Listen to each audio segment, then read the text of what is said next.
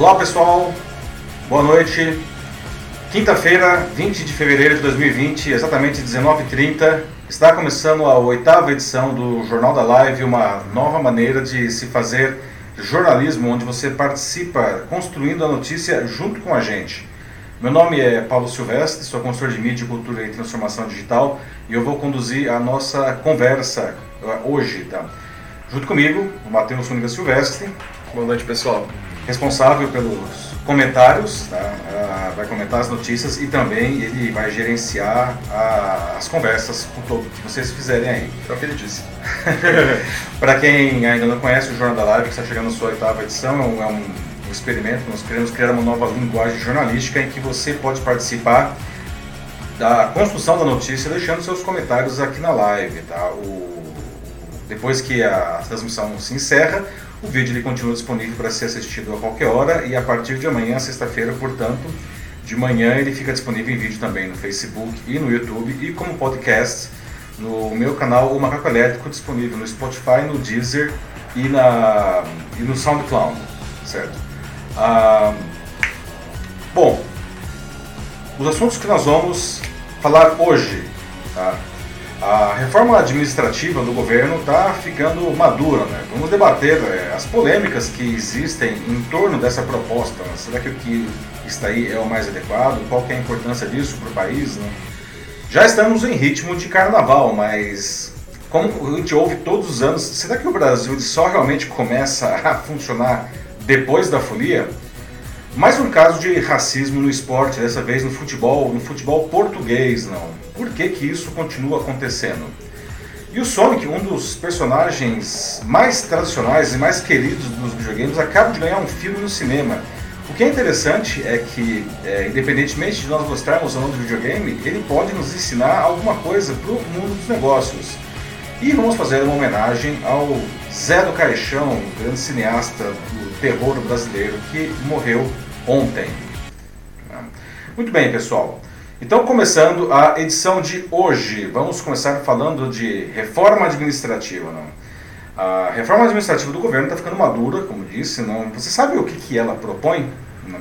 E por que, que existe tanta polêmica em torno dela? A proposta do Ministério da Economia é, para esse projeto de reforma administrativa, que o governo pretende enviar para o Congresso o quanto antes, eles disseram ainda essa semana, ficou pronta nessa terça-feira. A equipe econômica ela quer reformular o serviço público, buscando desinchar a máquina né, em alguns setores. Uh, o projeto que vai ser enviado na forma de uma proposta de emenda à Constituição, ele deve propor uh, o fim da estabilidade automática ah, para os futuros servidores públicos, também o fim de promoções automáticas e de aumentos automáticos, né? A redução do número de carreiras de cerca de 300 para algo em torno de 20, né? e propõe também que os salários para quem entrar na carreira pública passem a ser menores que os atuais. Bom, ah, existe uma grande preocupação dos servidores atuais, mas o governo ele garante que essas mudanças elas só impactarão ah, os novos servidores. Né? Para os servidores atuais, nada muda. Né? Ah, o governo, inclusive, né, o, ele está querendo pressionar o Congresso para aprovação disso e uma das coisas que ele fez foi segurar novos processos seletivos, ou seja, não quer que tenha mais novos funcionários enquanto isso não, não é, é ser aprovado. E o funcionalismo público, não, ele tem historicamente uma imagem ruim aqui no Brasil, que às vezes é devida e às vezes não é devida. Nós temos funcionários públicos que prestam excelentes serviços à população. Mas infelizmente todos, todos eles acabam pagando o pato por, por aqueles que infelizmente não fazem um, um, um bom trabalho. Não? E isso faz a população ficar é, pistola da vida. Não? A, a reforma da, da maneira como ela se propõe, ela gera um problema de gestão, né? Porque os funcionários públicos atuais, que não são poucos, eles continuam com as regras atuais, incluindo aí a questão de estabilidade, etc e tal.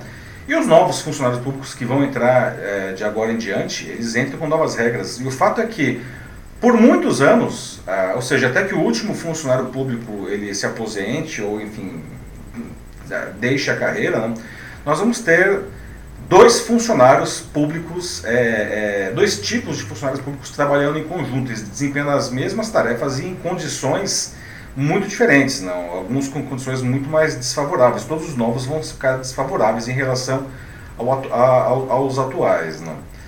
Daí eu pergunto para vocês, não? Ah, do ponto de vista de vocês, vocês acham a reforma administrativa necessária? Não? O formato que está sendo proposto pelo governo, vocês consideram ele é interessante? Não? E por fim, é, diante de todas essas sugestões, será que ser funcionário público vai deixar de ser interessante no Brasil? Porque ah, ser funcionário público era justamente, por exemplo, a garantia de estabilidade, não? Então eu gostaria de saber de vocês, como que é a reforma administrativa para vocês? E aí, Matheus, já temos o pessoal comentando? Temos sim, a gente tem aqui o doutor Everaldo Moraes, que diz o seguinte, mais relevante é, ponto da reforma é, administrativa é o fim da estabilidade dos servidores. Como ele está dizendo aqui, ele acha que quem faz a estabilidade do servidor é a sua competência e não uhum. a letra da lei. É, que é basicamente o, o modus operandi, digamos assim, do, do, dos funcionários da iniciativa privada. Né? Para você se manter em qualquer trabalho, você tem que demonstrar competência. Né? Aliás, essa é, é realmente o é, Dr. Everaldo, né? Sim. É, o Dr. Everaldo colocou, é, isso realmente é, é, é a, a, pedra angular dessa proposta, né? o fim da, da estabilidade automática. Não? Temos mais alguma coisa aí? Uh, sim, nós temos.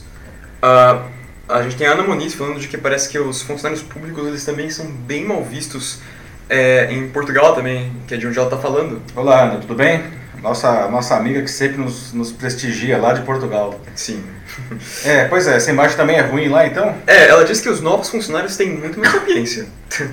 Ah, é? Não sei se é num bom ou num mau sentido, para falar Mas, Ana, então, é, me diga, é, com, complete aí a sua, a, sua, a sua ideia. É, como que é hoje? Existiu uma reforma semelhante em Portugal ou ainda existe aí em Portugal também a questão da, da estabilidade, por exemplo? Confesso que eu não sei. O que mais temos aí, Márcio? Bom, é, a gente também tem o Antônio Patrício de Souza Neto, dizendo que a reforma ela precisa ser discutida, pois poderá fomentar o aspecto da corrupção.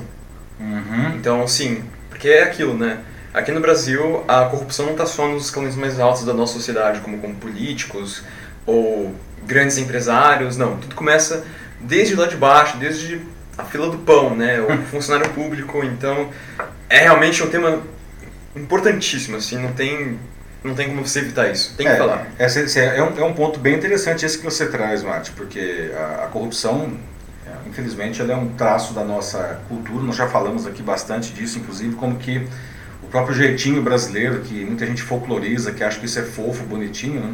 Uhum. O jeitinho brasileiro, ele nada mais é do que corrupção, né? É, é uma vez eu me lembro que eu conversei com uma pesquisadora da Federal de Santa Catarina e ela estava concluindo um doutorado e ela comparou o jeitinho brasileiro da corrupção. Né? E uma das conclusões mais interessantes da pesquisa dela é que na cabeça do brasileiro, quando quem está levando vantagem é outra pessoa, é, isso é corrupção. Quando quem está levando vantagem é a própria pessoa, isso é um jeitinho. E a corrupção ou o jeitinho, ela não tem tamanho. Você falou da fila do pão, brincando, não? Mas Sim. quando você fura a fila do pão, é, isso daí você está tendo uma vantagem indevida. E para você ter essa vantagem, alguém está perdendo alguma coisa que era do seu direito, não? Claro.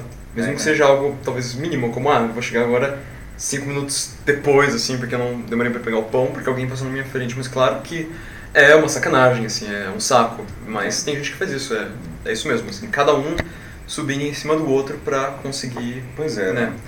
É, pois é, isso é uma questão é, de civismo, para não dizer de civilidade. Não. É, a sociedade a... se constrói como é, por todos. Não. Ou nesse caso, acho que é a falta dela, né? A falta dela. O que mais temos aí? a gente tem a Jaira França, Oi, Jaira. dizendo que os salários dos funcionários públicos devem ser mais próximos aos da iniciativa privada. É, a questão dos salários é outra grande discussão, né? É, nós vemos carreiras públicas que têm salários proporcionalmente muito maiores que o equivalente da, da iniciativa privada, não? Ah, mas assim, eu acho que para ser justo, né, é, é, eu acho que, digamos, os salários iniciais deveriam estar alinhados, mas as condições de aumentos também deveriam estar alinhadas, né, porque várias carreiras públicas é, elas estão tendo há muitos anos, né, muitos anos, é, aumentos menores ou aumento nenhum. Sim. Então eu acho, é, sim, acho justo que os salários estejam alinhados, mas também tem que ser para o bem e para o mal, né? Assim, é, se vai diminuir esses salários, as condições de dissídio, por exemplo, não, é, tem que ser também equiparadas. Não? É, e, e, não só isso também, ela completa aqui agora dizendo de que também seria necessário coisas como plano de carreira, avaliação de desempenho, feedbacks, tudo mesmo. Exatamente, né? Porque, é, que aliás é uma questão de modernização, né? Eu acho que a reforma administrativa, para ela ser realmente positiva, ela precisa ser ampla, né? né é, os funcionários públicos, muitas categorias, estão se sentindo agredidos é, porque eles veem apenas que eles vão perder benefícios, não? É, e, bom, inevitavelmente, claro, né? Se você tira a estabilidade, promoção e aumento automático por tempo, você está perdendo os grandes benefícios, não? Ah, mas eles precisam ter ganhos proporcionais, né? O jogo ele tem que ser justo, certo? Sim. Vocês acham, pessoal, que, que isso daí vai criar, é, é, que vai deixar de ser interessante, portanto, ser funcionário público no Brasil? O que vocês acham? Bom, a Ana Muniz, é, enquanto o pessoal pensa na sua pergunta agora, uhum. ela completou a ideia dela de anteriormente e disse que os novos funcionários eles têm mais formação. Ah, isso lá em Portugal.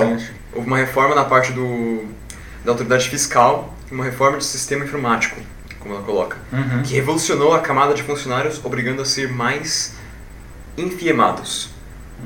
É interessante, né? É, a formação também é uma coisa muito bacana, né? É, Para ser funcionário público, você precisa fazer concurso público e alguns concursos são extremamente complicados, não? É, complicados, digo, concorridos, né? Mais do que vestibulares, não? Ah, mas é, exigir uma qualificação, né?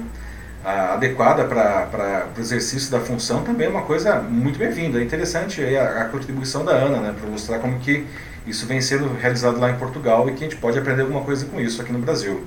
Sim. Agora a gente tem aqui o Bruno Xavier também, dizendo que, na opinião dele, funcionários públicos são 99% incompetentes devido a essa tal estabilidade que eles têm. Uhum. Ou seja, infelizmente são oportunistas e muitas das vezes os mais poderosos nem trabalhar vão, fora os laranjas. É, isso é a imagem que é Bruno, é? É Bruno Xavier. É, isso é uma imagem que realmente que virou praticamente um, um estereótipo do funcionário público no Brasil, né, Bruno? É, a gente tem até o, o, humor, inclusive, ele chega a se aproveitar disso daí, não?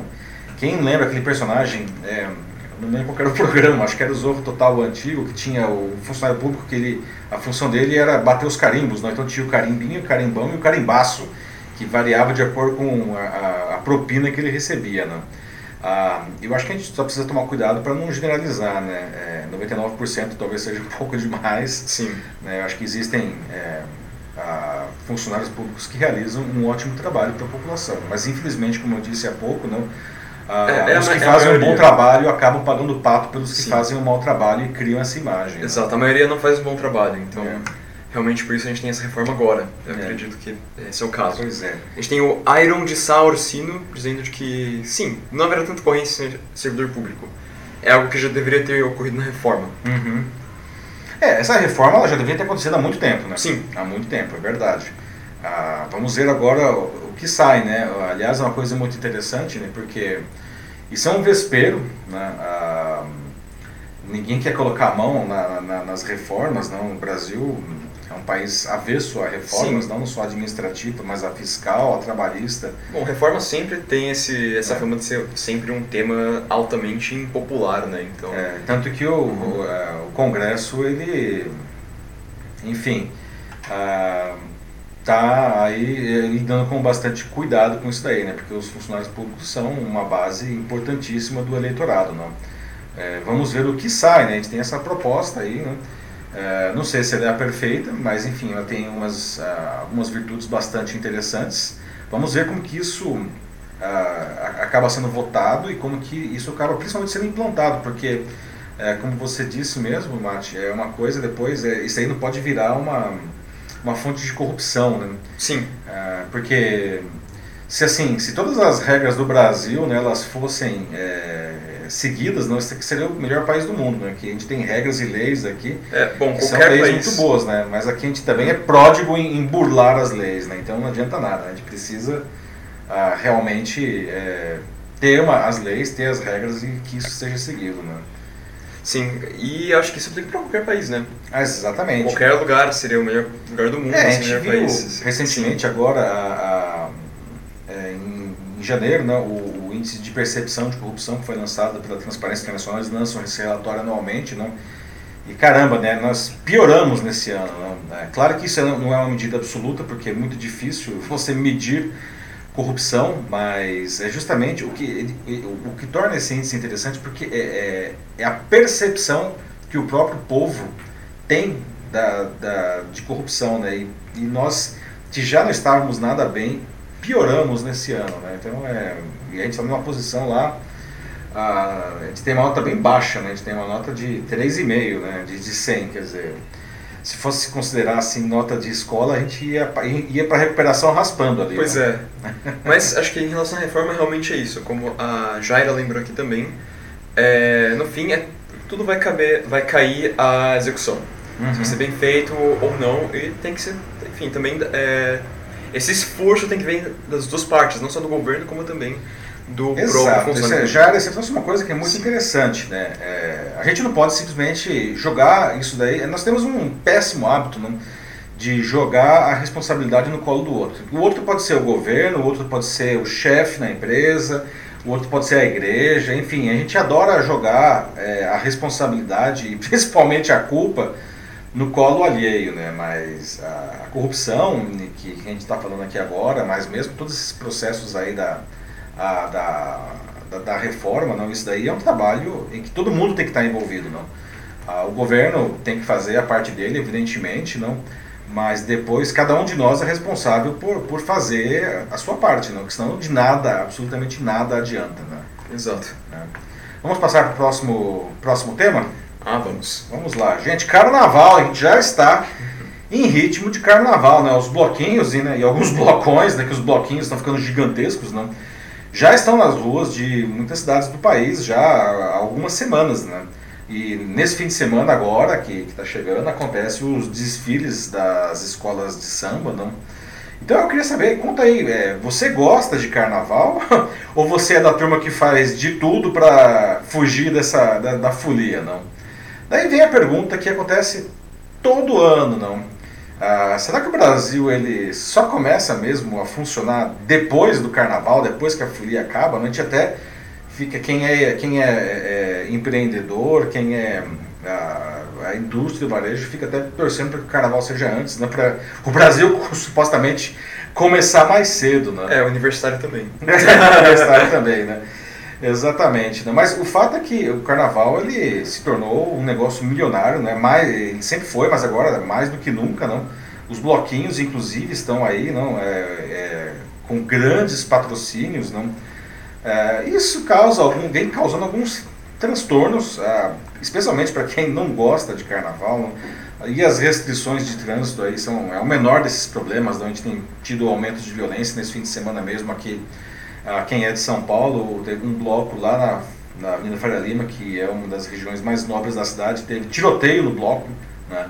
mas também teve aquele problema, sim, um problema recorrente do, do lixo, né? Ah, e até de algumas coisas assim, para lá de questionáveis, né? principalmente quem aqui na Vila Madalena, é, que é uma zona boêmia de São Paulo, não, as pessoas, os moradores não ah, reclamando, por exemplo, que suas casas são invadidas e transformadas em banheiro. Né? O pessoal faz xixi no, né, no jardim da casa das pessoas. Isso sem falar que também às vezes vira motel, né? porque o pessoal é, transa. No, no, é um negócio meio louco também, né? mas enfim. O fato é que isso está acontecendo. Não? Dá para evitar isso, gente? Né? Dá para evitar esse tipo de coisa? Quem é responsável por isso? Aliás, uma pergunta, já que.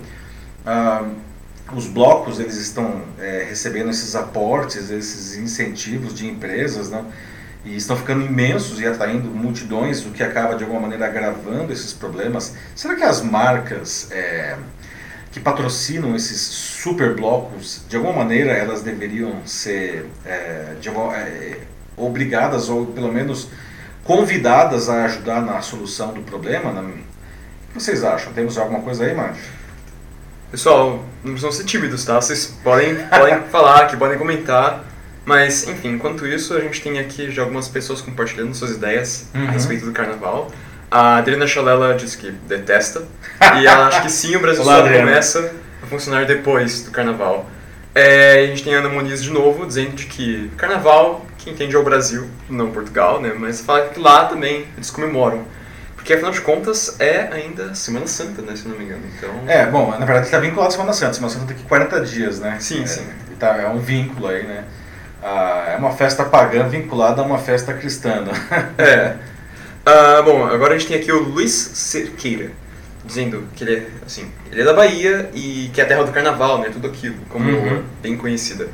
Mas ele nunca participou. De fato, o ano só começa depois do carnaval. Principalmente as escolas e as faculdades, como ele está dizendo. É verdade. Um baiano não funheiro. pois é. É verdade, essa escola, a questão das escolas, não, é, nossa, eu me lembro de quando eu era universitário, não faz tanto tempo assim. claro. claro. É, mas, nossa, era, é, era uma festa e o carnaval ele marcava realmente o início do ano, só começava depois do carnaval, né? É, que beleza, não? Bom, agora a gente tem de novo o Iron de Sá, Orsino, dizendo que o Iron. Brasil ele precisa mudar mais a, a sua cultura, porque nós temos muitos gastos que são só com carnaval, né? Quando Uhum. a gente poderia estar colocando isso em outros lugares que a gente precisa muito mais.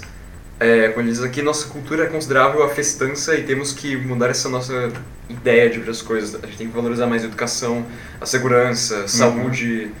E, né, nos próprios blocos de carnaval dá pra ver isso, né? Como lixo nas ruas, Uhum. é, o aumento da violência que aconteceu recentemente também.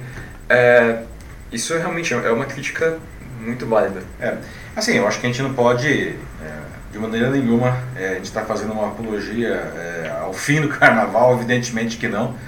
E eu acho que é absolutamente legítimo e bem-vindo que as pessoas comemorem e se divirtam e extravasem, ah, desde que esse negócio realmente não passe dos limites, né? Como diz a- a- a- o bom senso, ah, o meu direito termina quando começa o direito do outro, né? O pessoal da, aí que reclama que, por exemplo, os seus jardins viram banheiro e motel, isso é de lascar o coco, né? Sim. Mas é, eu acho que sim, a, a gente precisa prestar mais atenção às necessidades do, do, do Brasil, né? A gente tem aí é, como Iron, né? Foi o que falou, Sim.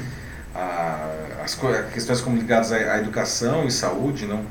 Mas eu acho, entendo que uma coisa, na verdade, não exclui a outra, né? O carnaval é, é um traço absolutamente importante da nossa cultura, considerada a maior festa do mundo, popular do mundo, não?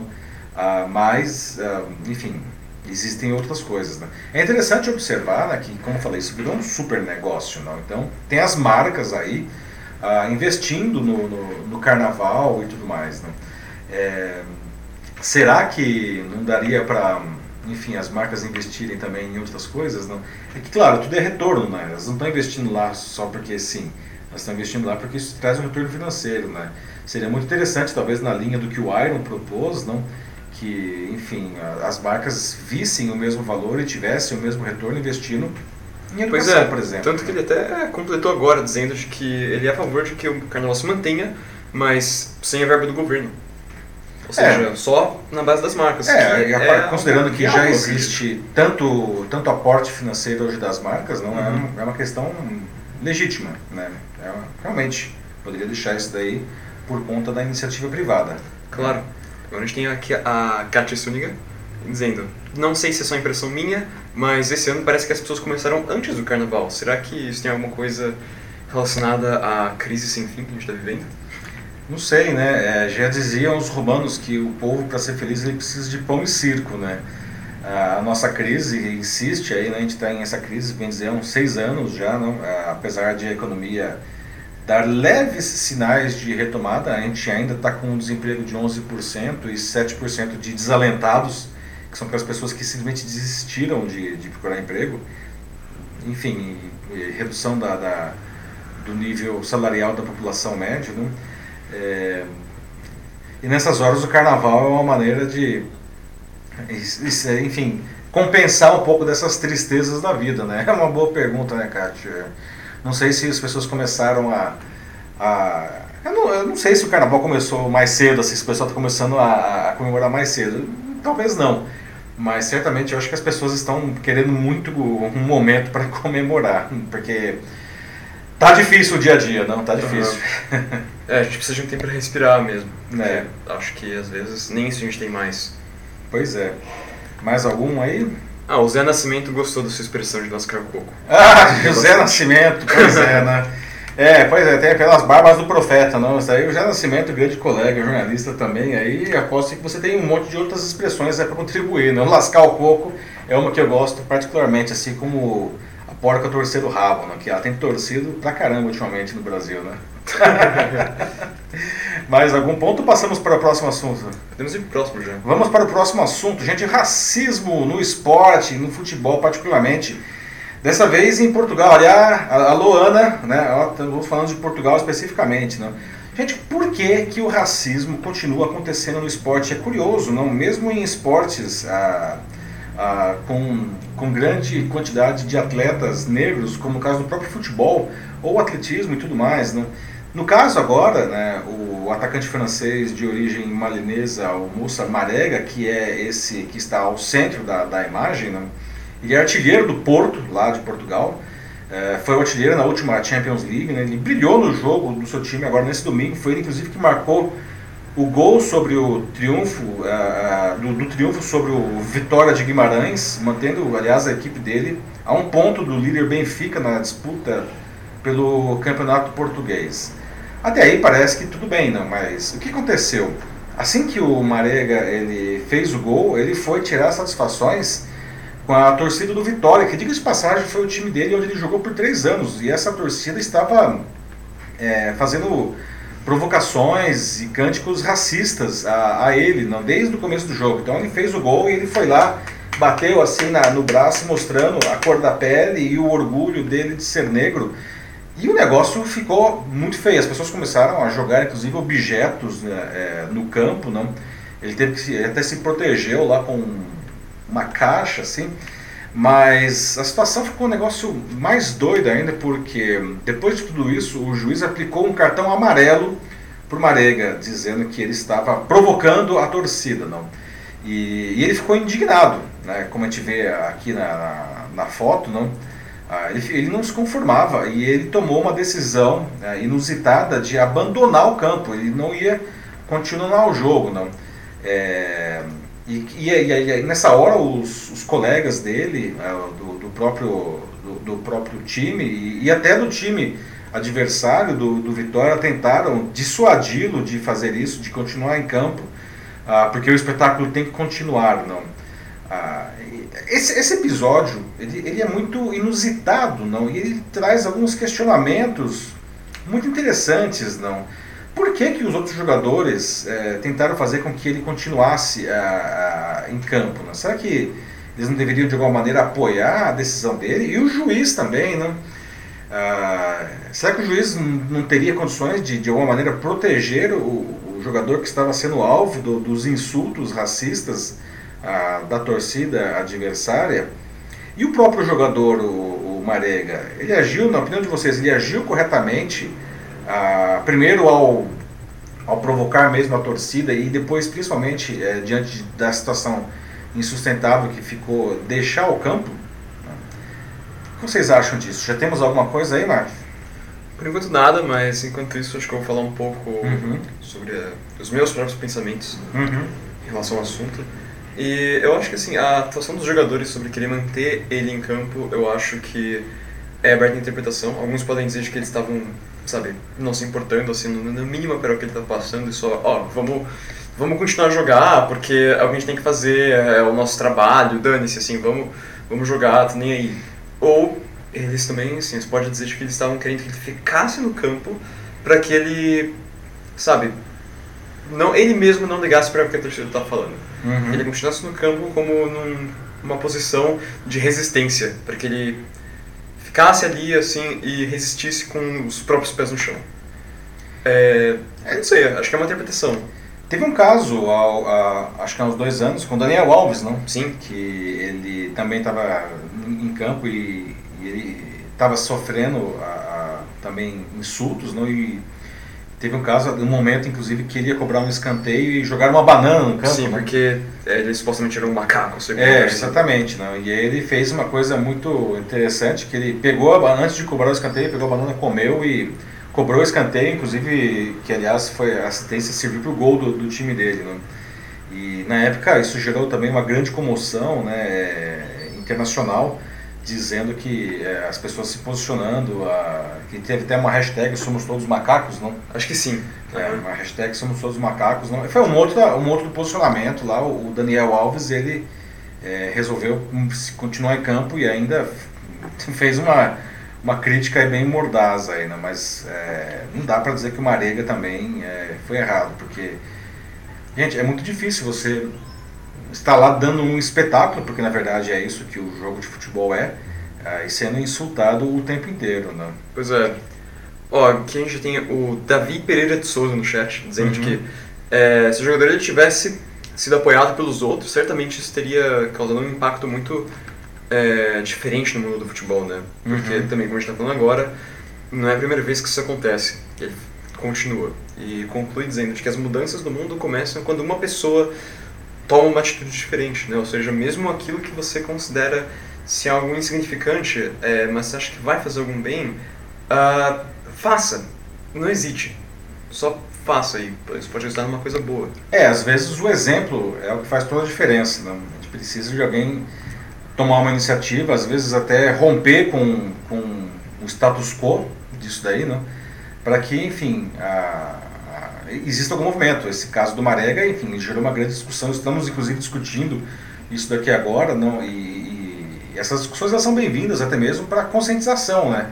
Dessa maneira, talvez, a, esse problema ele, ele, diminua com o tempo, né? Sim.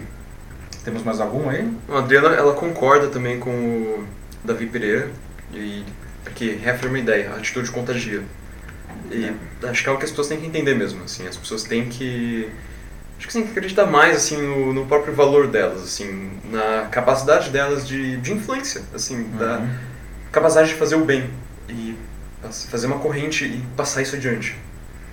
A gente precisa é, mais disso. E é interessante, isso é, é, é uma coisa bacana esse, esse, esse ponto aí que a Adriana traz, porque realmente a, o exemplo contagia e as pessoas que têm grande visibilidade, elas, enfim, elas conseguem contagiar muito mais pessoas. Né? A gente teve o caso do Oscar há duas semanas, é, que o Joaquin Phoenix, ele, é, quando ele ganhou o Oscar mais óbvio da noite, que seria o de melhor ator, né? É, e ele, ele começou o, o discurso de agradecimento dizendo que ele, o, um privilégio que ele e todo mundo que estava lá no, no Dolby Theater, na, na, na, na, entrega do Oscar, tinha, que era usar a sua própria voz para dar voz a quem não tem. Então ele começou um discurso que, aliás, foi considerado o melhor discurso da noite, não com isso daí. Ah, eu acho que as pessoas que, que têm posições de destaque nas suas, nas suas diferentes atuações, sejam esportistas, sejam atores, sejam jornalistas, ou mesmo cada um de nós nas redes sociais, porque isso aqui é um palco incrível, ah, nós podemos usar a nossa exposição para pelo menos provocar essas reflexões. Né? Eu acho que não dá para deixar a coisa continuar de, do jeito que está, só porque sim, porque sempre foi assim. Sim. A gente tem o Iron de Sá, mais uma vez, dizendo que é muito complexo esse tema de racismo, porque, como ele mesmo diz, é, desde que existem as cotas de negros e tudo isso que é algo que ele é contra, ele, ele é contra coisas como cotas, porque, segundo ele, as pessoas não devem ser avaliadas pela cor delas uhum. ou qualquer coisa do tipo, mas pelo próprio conhecimento, né? Pela, pelo seu potencial, pela sua habilidade. É, então, e mesma coisa em casos assim, tipo, de, de opção sexual. Uhum. Então, na opinião dele, assim, o que ele acha que o Marega devia ter feito é simplesmente ter continuado a jogar. E dane-se. E quem insultou ele, os torcedores lá, seja lá quem for, devia sim pagar pelo que fez. É, isso é um fato, né? É, a, a, a, torcida não poderia fazer isso. Né? Isso eu acho que ninguém questiona isso daí, né? É, mas a, a, torcida, né? O, como não tem como. Até, enfim, a polícia está tentando identificar algumas pessoas que jogaram objetos e tal. Não tem como, como punir a torcida inteira. Então, nesses casos, o que acontece, inclusive, isso já aconteceu aqui no Brasil em mais de uma ocasião e por diferentes motivos, não só por questões raciais, mas também por questões raciais, é, o time da torcida ser punido. Que é uma maneira de, enfim, de tentar resolver esse problema, né? já que a torcida supostamente, em tese, gosta do time, a, partir do momento em que o time ele é punido por, por ações da torcida, a torcida supostamente não vai fazer mais isso. Né? Sim. Bom, a gente também tem aqui o José Nascimento mais uma vez. Olá, Nascimento. Dizendo de que pra, é, o racismo né, é um dos maiores problemas que tem assim, tipo, na humanidade, principalmente aqui no Brasil. Então por isso ele recomenda aqui um livro para todo mundo, é, Escravidão, de Laurentino Gomes. Ele vai na raiz da discriminação racial e chega até o extremo da escravidão. É, na conta do Brasil, em que 5 milhões de negros foram caçados e arrastados da África para cá. Então, é, fica aí uma proposta de leitura interessante. Boa dica. É, é, não tive a oportunidade de ler o livro, mas eu ouvi muitas pessoas falando bem dele. Você, mais uma agora, Nascimento. Boa sugestão. Eu acho que para que a gente resolva o problema, né? qualquer problema, qualquer problema, nós precisamos, primeira coisa, né? Os psicólogos, todos os psicólogos dizem isso, né? Então, se resolver qualquer problema, a primeira coisa que você precisa fazer é aceitar que o problema existe. Sim. Então, a partir do momento que o problema existe, você precisa obter as informações necessárias para se apropriar eh, dos meios para entender as, enfim, as razões e encontrar maneiras de resolver isso daí. Então, o conhecimento é sempre muito bem-vindo. Né? Boa dica aí, Nascimento, de leitura, Escravidão do Laurentino. Né? A Estela de Paula diz que é um absurdo, né? que em pleno século XXI que ainda aconteça esse tipo de coisa. É, quem de nós quem de nós não tem sangue negro? Alguma coisa, né? Alguma, algum antepassado, qualquer tipo. Miscigenação acontece desde que o mundo é mundo. Hum, mas é, um né? país como o Brasil, né? É, então. E, enfim, aqui realmente é, nós somos uma, uma raça absolutamente miscigenada, né? Muito difícil uma pessoa que não tenha nada misturado. Né? Pois é, e mesmo assim o Brasil é um dos países mais racistas que tem no mundo inteiro. Pois é, a gente tem essa falsa Aliás, a gente tem alguns mitos aqui no Brasil, né? Da, nós somos um povo uh, super acolhedor, é. harmônico, nós não temos racismo. Muito e, gente, vamos ser realistas, né? Isso daí é uma bobagem, né? A gente, aliás, a gente vê ultimamente a, a intolerância que, que está se instaurando na nossa sociedade contra tudo e contra todos. Não? Se você não é igual a mim, se você não tem a mesma cor de pele, se você não tem a mesma religião, se você não vota no mesmo candidato, se você não tem o mesmo time de futebol, você merece morrer. Né? Em alguns casos isso está acontecendo, né? no caso particularmente do futebol, né? a gente tem casos aí já de muitos anos. Né? Sim, faz parte ah, daquela trindade da discórdia, né? É. São os três assuntos que você nunca pode falar com ninguém. Pois é, é. Política, religião e o futebol. Pois é, né? Mas é, é, são coisas que fazem parte do nosso cotidiano, ou seja, isso é uma visão, já é uma visão equivocada, não?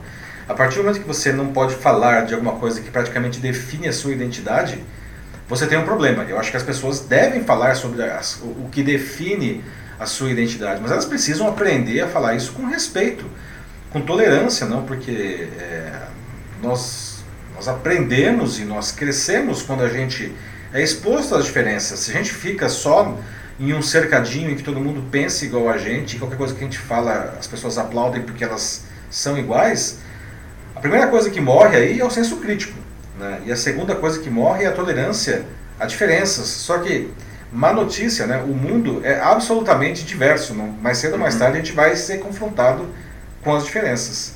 É, e para quem sofre de racismo, né, cara, isso é, é uma cicatriz pra vida inteira, como o José Nascimento acabou de falar aqui. É. Assim, é, é muito difícil dizer assim que a gente vai acabar com o racismo, né, mas aqui como ele completa, é, a gente tem que ser capaz de dizer não, e dá um basta para isso. Exato. Muito bem colocado, né? A gente não vai acabar com o racismo, né? Infelizmente, isso faz parte da nossa natureza humana. Né? Alguma intolerância todo mundo tem. Tá? Mas a gente precisa, é, pelo menos, né, a, aprender a conviver em harmonia com isso daí. Né? A gente não pode matar, insultar quem pensa diferente, né? Exato. É, se, se, se, se, nós não fôssemos capazes de, de, de, inclusive, de conter esse ímpeto homicida que nós temos, não, nós nunca teríamos nos organizado em, em sociedades. Né? Gente, as cidades jamais existiriam, a gente ia estar vivendo aí, sei lá, nas árvores ainda. Né? Nós só conseguimos chegar a esse ponto que nós chegamos hoje porque em algum momento a gente conseguiu justamente aprender a conviver com essas diferenças. Né? Sim. Ah, infelizmente parece que as regras no estádio são diferentes do mundo exterior, né? Como o Davi falou, mas. É, mesmo assim, é, essa é uma, uma, uma concepção equivocada, né? Algo que a gente tem é, que. Mas é, é, o efeito manada, né? Sim, seja, sim. Está todo mundo lá. É, é, essas pessoas que matam o torcedor do outro time ou insultam a quem pensa diferente, talvez sozinhos eles nunca fizessem isso daí, mas você está lá no meio de uma, uma galera, né, 500 mil pessoas uh, falando e pensando e gritando e berrando como você, você se, você se joga na barbárie. Que aliás é exatamente isso, né? Quando a gente perde essa capacidade de, de tolerância, o que a gente faz é arrumar para a barbárie. É isso que a gente precisa combater, né? Olha, agora a gente também tem aqui a Maria Cristina da Silva, uhum. dizendo que ela já passou por várias situações desejáveis, porém em nenhuma ela escalou. E é isso mesmo, como ela termina aqui. Quem cala, consente. Uhum. Precisamos fazer valer os nossos direitos. É. E é isso aí, esse é o espírito. É, nós temos vários casos na história, não, é, inclusive na história recente nos Estados Unidos, não, a, a, da, da, luta do movimento negro, não, eles, ou mesmo no caso do apartheid na, na África do Sul, a, esses movimentos e os ganhos, que são ganhos sociais, né, não, não são só os negros que ganham com isso, né, a sociedade inteira evolui dessa maneira, não. É, eles surgiram porque alguns indivíduos resolveram não se calar. Então é como a Adriana falou, o Adriano eu acho né, que o exemplo ele contagia, né? a, gente não, a gente precisa disso. Né? A atitude contagia. A atitude contagia, né? Vamos seguir adiante? Vamos, antes que a gente continue, eu só queria dar um salve aqui, porque a Adriana ela disse que ela foi influenciada pelo discurso do Joaquim Phoenix. Ela disse que sim, escutou ele, então por isso agora ela é vegetariana. É ela... É mesmo? É, Olha só. É. Muito bem. É, aliás, é. o Joaquim Phoenix, é, pelo que consta, depois da cerimônia do Oscar, ele foi com a namorada em uma hamburgueria, mas cuidado, né? Ele foi comer hambúrguer vegetariano, né? não estava louco, né? Não ia fazer essa, essa contradição consigo mesmo, né? Bonitinho. É. Gente, aliás, a gente está falando aqui de Joaquim Phoenix e de cinema, então vamos falar de, olha só, Sonic, né? Ah, quem é que jogou Sonic, né? O Sonic ele surgiu com o Mega Drive aqui no Brasil, lá no, o personagem ele foi criado em 1991, né? ele é um porco espinho hiperveloz azul, foi criado pela SEGA para fazer frente ao até então imbatível Mario Bros da Nintendo. Né? E ele de fato se tornou é, um dos, dos, personagens mais tradicionais e mais queridos do videogame. E agora ele acabou de ganhar uh, um filme do cinema, né? Foi, estreou na semana passada. O que é interessante desse caso do Sonic, do filme do Sonic, né, é que ele traz alguns ensinamentos muito interessantes para as pessoas de negócio, para gestores, porque ah, se vocês observarem aqui as imagens, não, o, o Sonic, ele, quando ele, saíram os primeiros trailers, o, o, personagem tinha esse visual da esquerda. E, é, pois é, ele foi muito criticado pelos fãs uh, do, do, do, personagem do videogame. Não. E aí os produtores, eles seguraram o filme, eles, na verdade, eles refiz, refizeram todo o, uh, o CGI, aí, a computação gráfica do personagem, que é o personagem, evidentemente, feito por computação gráfica, não, para que ele ficasse mais de acordo com, com o, o que os fãs é, gostavam. Não.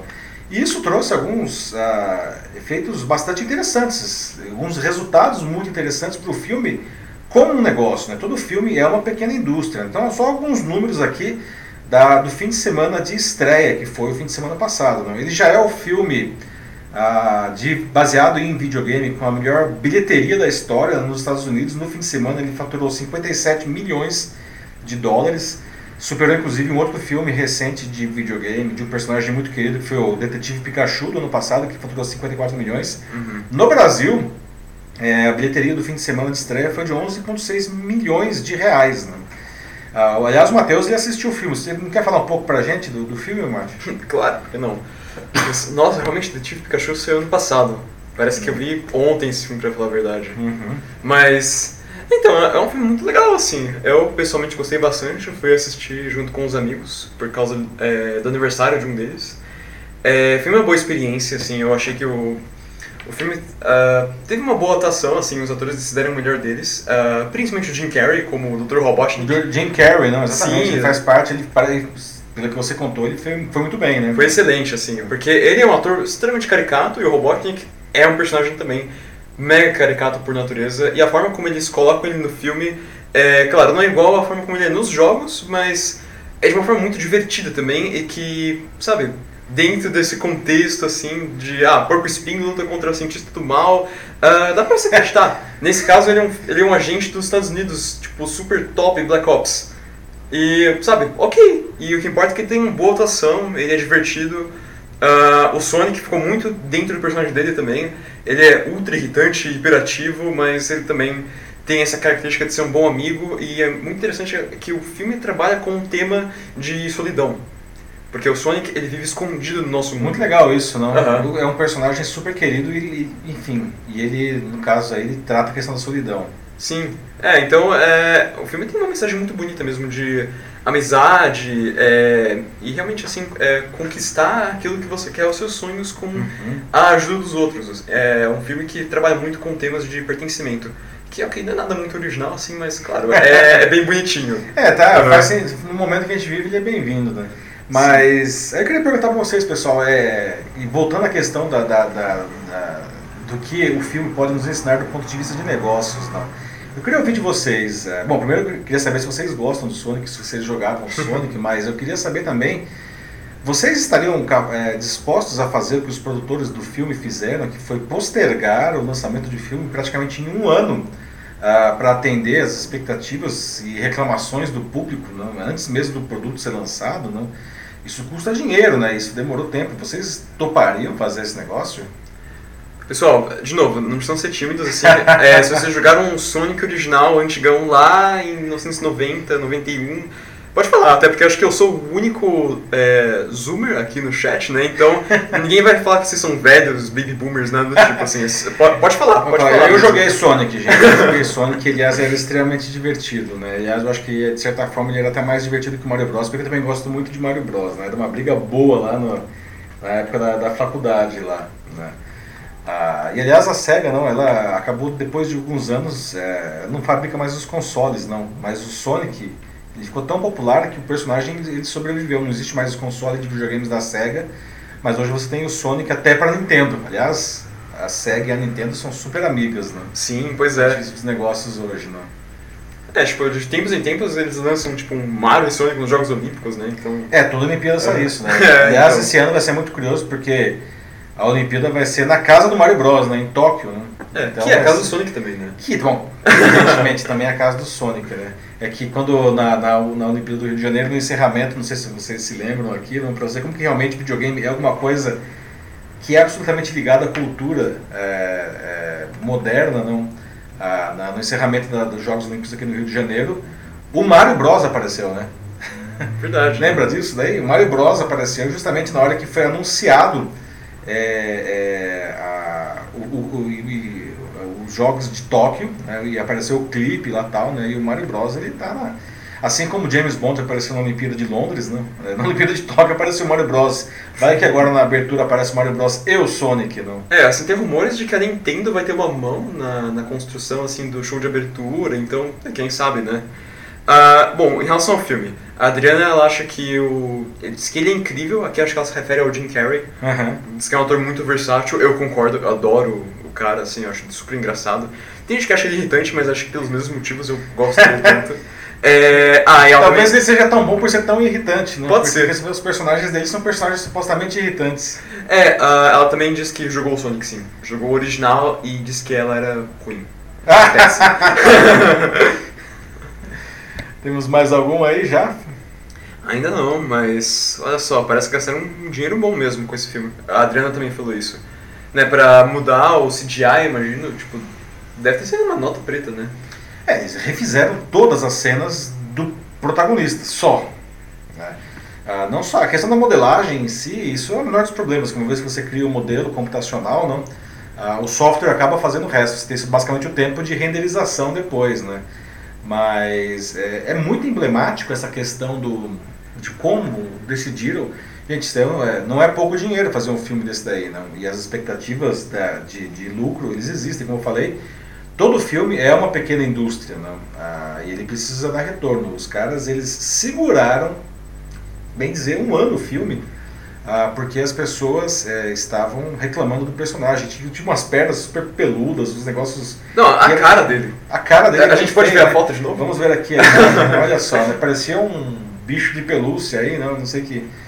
Ah, não- Nossa, quem compraria um bicho pelúcia desses? É, um bem feio, diga de passagem. não. Mas o fato é que ele mudou muito, né? Do, do- da esquerda, que era a proposta original, e da direita, que é o que acabou saindo. Aí, o tamanho dos olhos, não. Ficou, e, e, na realidade, ele ficou muito mais parecido com o personagem original. As pessoas queriam. A, a- o que as pessoas queriam é que o personagem que elas foram ver no, no, no cinema fosse o personagem que elas, enfim, se encantaram quando elas eram crianças, não. Aliás, você mesmo disse que tem um monte de fanservices aí no- no, Isso é verdade. né, no, no- no filme, né, que são coisas que, que remetem a, a- ao jogo, que eles estão lá justamente para agradar quem já é o fã, né? E é legal isso daí observar como que os produtores tiveram esse cuidado, não, mesmo ah, correndo o risco de, de, de ter prejuízos, não, mas no final das contas isso demonstrou, acabou se demonstrando uma decisão acertada, porque veja os números ainda que são ótimos, não? Sim. Ah, a gente tem aqui o Joaquim Desidério. Parece que ele tá. Oh, meu cara, Joaquim. Parece que ele está parabenizando o filme. Ele já fala que é muito boa a apresentação do projeto. É, é favorável e tudo pelo bem da arte e da cultura. Então, acho que também aqui ele concorda, assim, foi a decisão certa mesmo. Acho que assim, Uhum. foi, foi bem acertado e muitas vezes eu acho que realmente até no mercado do, do cinema, assim, principalmente quando tem essas adaptações, é, não só de jogos, né, mas qualquer coisa, assim, como livros também, o pessoal do, como Harry Potter, assim, eles reclamam muito, assim, tipo, da, quando tem essas adaptações. Que deixam, Tem uma gritaria, né? Sim, que, o pessoal deixa fala, muita "Nossa, coisa de fora. Não é igual, mudou. Bom, é uma adaptação, né, gente? É, Você pega um livro, principalmente adaptações de livros, não? É, que são coisas que tem muita informação, colocar aquele dentro de duas horas, três horas que seja, é, é complicado, não? Mas é uma coisa, interessante, uma coisa interessante isso daí, você vê que no final das contas, não, o poder do cinema é tão grande que é, a, o- a versão que acaba predominando depois acaba sendo a versão do cinema, né? Os próprios quadrinhos da Marvel aí que arrastam hordas de fãs para o cinema e às vezes o cinema modifica personagens e o que fica valendo é a versão do cinema depois, né? Sim, pega, é, pega a Arlequina, por exemplo, do Esquadrão Suicida. É. É, aquele filme foi, é, ok, minha opinião, mas acho que a maioria concorda, péssimo, né? Era muito ruim, mas a Arlequina apareceu, ela era, tipo, o grande uau do filme, Ela né? puxa o filme, né? Ela Sim, carrega o filme nas sim. costas. Não, e, e depois disso, né, ah, ela tá em todo lugar. Agora a Arlequina tá em todo lugar. Ela teve a Japina, ela tem uma série animada naquele serviço de streaming da DC. é, ela aparece muito mais agora em jogos também, os fãs fazem mais cosplay dela. Realmente, sim, dá pra ver o poder desse tipo de É coisa. verdade, né? Aliás, a- é um personagem super importante para Margot Robbins, que é a atriz que faz. Sim. Muito bem. Passamos para o nosso último assunto? Sim, Temos mais lá. alguém aí? que- Não? Não, pode ir.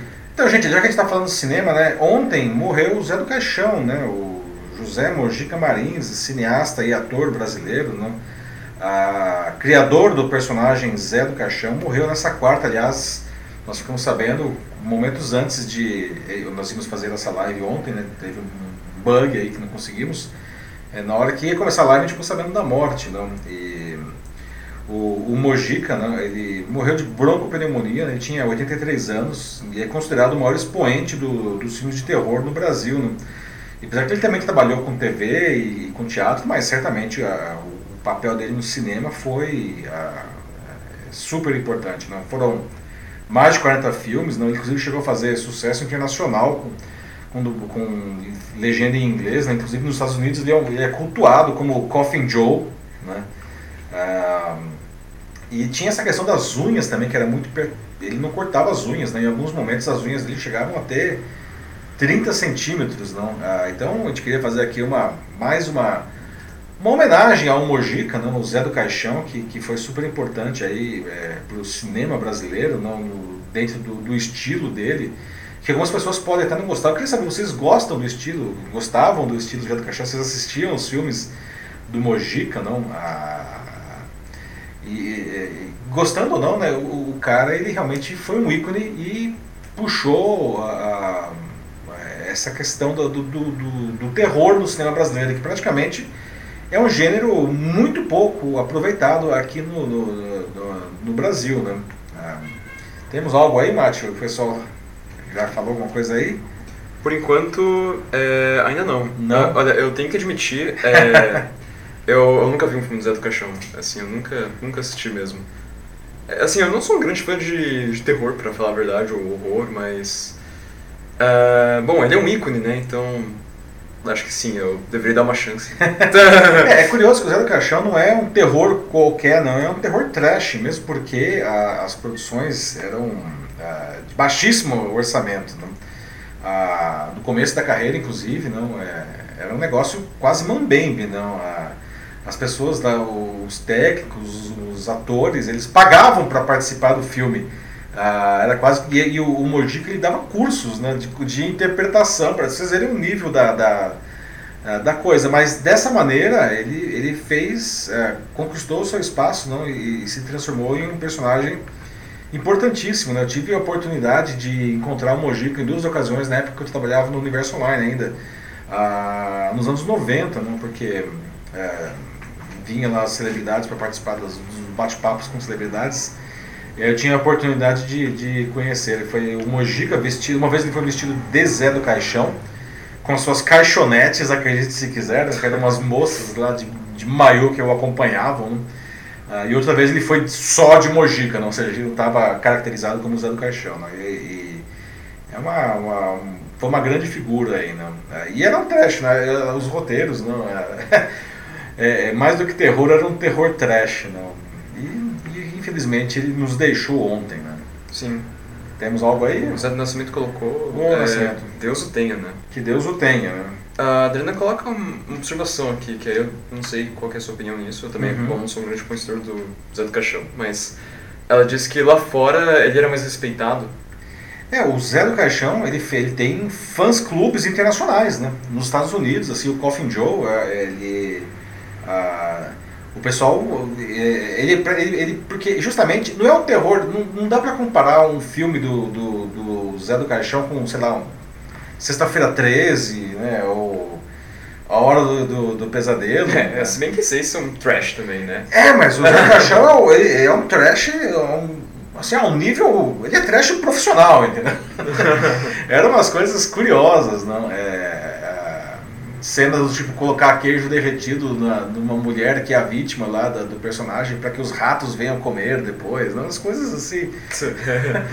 Chegava a ser caricato, não, mas. É, então ele, ele criou praticamente um, é, uma, um, uma subcategoria dentro do de terror. E como a Adriana colocou aí, é verdade, né? O Zé do Caixão ele é, ele é respeitado, ele tinha fãs clubes é, grandes no exterior, né? O Coffin Joe, no caso. Sim, é, foi um mestre mesmo. Foi um mestre. A Adriana colocou isso também. É. Foi um mestre. Muito bem, pessoal. Então é isso, vamos encerrar essa Sim. oitava edição do Jornal da Live. Eu queria agradecer a participação de todos aqui. Lembrando que o Jornal da Live ele só existe com a participação de vocês. Não, a, a, a proposta aqui não é só ficar dando notícias, isso não é um telejornal convencional. A gente quer justamente construir com vocês a, a, essa linguagem né, nova do jornalismo. Tivemos aí contribuições excelentes hoje, como aliás em todas as sete edições anteriores. Lembrando que na semana que vem, na quarta-feira, às 19h30, estaremos de volta com a nona edição. O, a própria pauta, os assuntos do telejornal é, são sugeridos pelo público, vocês podem deixar aqui nos comentários também sugestões é, de assuntos que vocês gostariam de debater na semana que vem. Queria agradecer a participação de todos e queria agradecer também a participação do Matheus, que sempre uhum. nos ajuda muito a brilhantando aí com seus comentários dos assuntos e também gerenciando a, a, a conversa de todos aqui no bate-papo. Obrigado, Mate. Claro, tá. sempre. Pessoal, então é isso. É um prazer, tá? Até a próxima semana. Um fraternal abraço. Tchau. Tchau, gente. Boa noite.